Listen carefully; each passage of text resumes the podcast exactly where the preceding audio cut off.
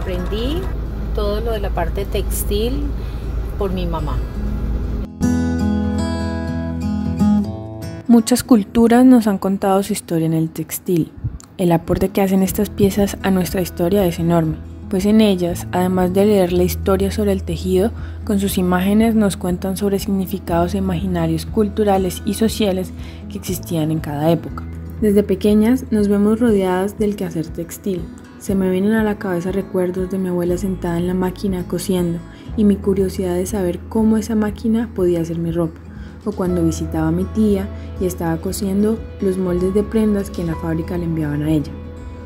Asimismo, creo que a muchos y muchas en el colegio les enseñaron a coser. En mi caso fue con una plantilla y aguja de plástico, pero también mi abuela me enseñó a acomodar puntadas, a coser los botones que se caían de mi uniforme y a remendar las medias rotas. Sin embargo, ¿Cuándo nos hemos preguntado quién les enseñó a nuestras madres, abuelas o tías a coser, tejer o bordar? Mi nombre es Nicole Arias y el día de hoy les traigo en este podcast una pequeña reflexión sobre el quehacer textil en la tradición familiar. El quehacer textil es una de las primeras actividades en la que el ser humano empezó a crear y a construir soluciones y asimismo a lograr resultados. Cuando se teje, se clarifica y recrean historias reactivando los mismos acontecimientos míticos que constituyen el origen de un grupo o una etnia. En cada puntada que se realiza al tejer, coser, bordar o remendar, se logra encontrar la oportunidad de transformar su existencia, pensamiento y forma de vida, pues como menciona la autora Ruth Kansenstein, remendar como metáfora. En Colombia existe una tradición textil de hace muchas generaciones, madres enseñándoles a sus hijos a coser, bordar, tejer y remendar, y esos hijos transmitiendo sus conocimientos a sus hijos.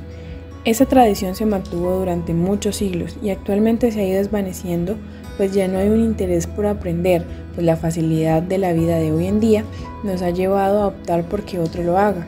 Entonces es ahí cuando necesitamos de la modista del barrio, a la clínica de ropa o simplemente reemplazar con prendas ya listas. Sin embargo, en esta pandemia ocurrió algo completamente diferente. Hubo un auge por el trabajo artesanal, darle vida otra vez a la ropa vieja que tenemos en nuestros closets. En mi caso fue así. Tomé conciencia sobre la vida útil de mi ropa, que la puedo prolongar por más tiempo si la intervengo y la transformo. Estar en casa y compartir con mi abuela me hizo caer en cuenta de lo que puedo hacer con telas ropas viejas y tintes. Les contaré sobre mi abuela y cómo la tradición textil ha hecho parte de su vida a lo largo de sus 67 años.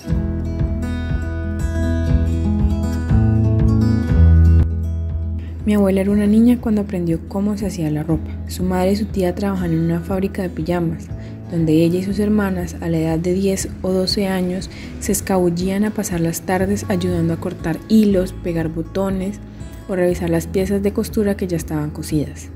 Ella narra las historias que cada tarde con sus hermanas, su madre y su tía creaban, a veces no tan divertidas pero que marcaron su infancia con un bonito recuerdo. Cuando se casó y tuvo sus hijos no tenían mucho dinero, así que mi abuela, bajo la inspiración que el quehacer textil generaba en ella, empezó a practicar y a preguntar a las inquilinas que también vivían en la casa que compartían cómo podría ser la ropita para sus hijos y reunía dinero para comprar las telas, los hilos y todos los implementos necesarios para poder hacerlo. Ella era una de las muchas madres colombianas que tejía o cosía los escarpines, camisas, mamelucos, medias y gorros para sus bebés, y a medida que iban creciendo, los vestidos o trajes de primera comunión, el uniforme, el vestido de los 15 años, remendaban los rotos en los pantalones cuando jugaban y se caían, o incluso les hacía la ropita a las muñecas o peluchos con los que jugaban.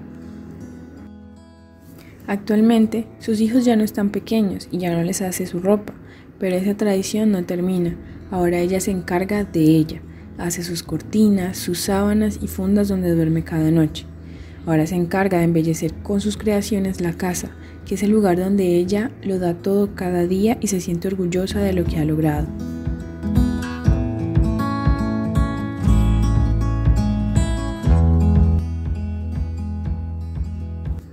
Ahora me gustaría compartir con ustedes un fragmento de una entrevista que tuve con un artista textil que admiro mucho ella ha tenido una experiencia muy bonita a lo largo de su vida en el quehacer textil, pues gracias a la tradición que su madre compartió con ella, encontró su vocación en la vida. El mundo textil se movía más que todo en la ciudad, en la ciudad de Medellín o en esa zona antioqueña. Em, allí estaban las grandes fábricas de textiles, de hilos, de lanas, de cintas. Entonces eso movía muchísimo la economía de Antioquia.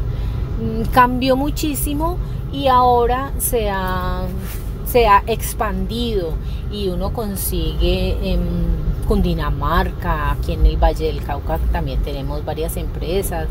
Entonces yo considero que eso ha aportado de manera significativa a la economía del país y sobre todo a la microempresa. La microempresa eh, fundamental porque genera empleo, mueve la economía, la pequeña economía de ciudades, de hogares y de muchas madres cabezas de hogar.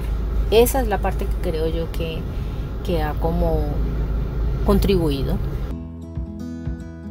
Con esto me gustaría resaltar el impacto que ha tenido el quehacer textil en la sociedad colombiana, pues históricamente alrededor de esta dinámica se puede observar una cierta división del trabajo, pues hay una tendencia muy marcada de la participación de las mujeres en el arte textil. Sin embargo, eso también va muy relacionado con el trabajo del cuidado, pues existen imaginarios de lo que es acerca del cuidado del otro y de la casa que le corresponde a la mujer, parece algo designado por el universo, un deber ser. Sin embargo, el quehacer textil junto con el trabajo del cuidado se han transformado en una revolución de lo que el patriarcado determina, llevándolo a un nivel que nos permite como colectivos analizar retrospectivamente y reparar lo que nos parece justo en nuestras sociedades.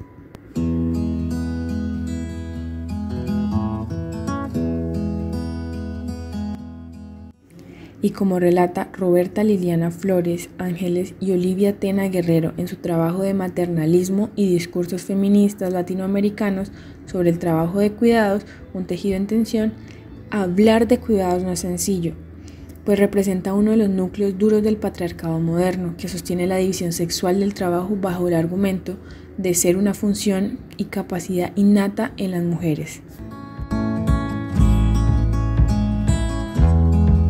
Finalmente, me parece pertinente que reflexionemos un poco a lo que convoca el quehacer textil, pues hay colectividad al hacer con la aguja.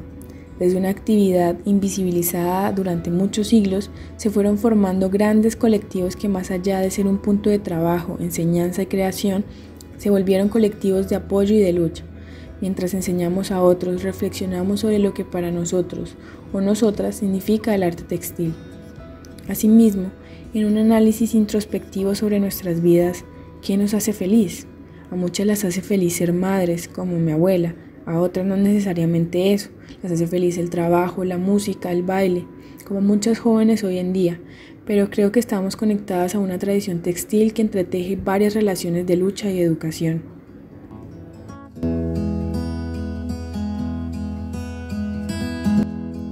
Los dejo con esta frase que cita un texto muy hermoso que se llama El mensaje está en el tejido por Anuska Angulo y Miriam Mabel Martínez.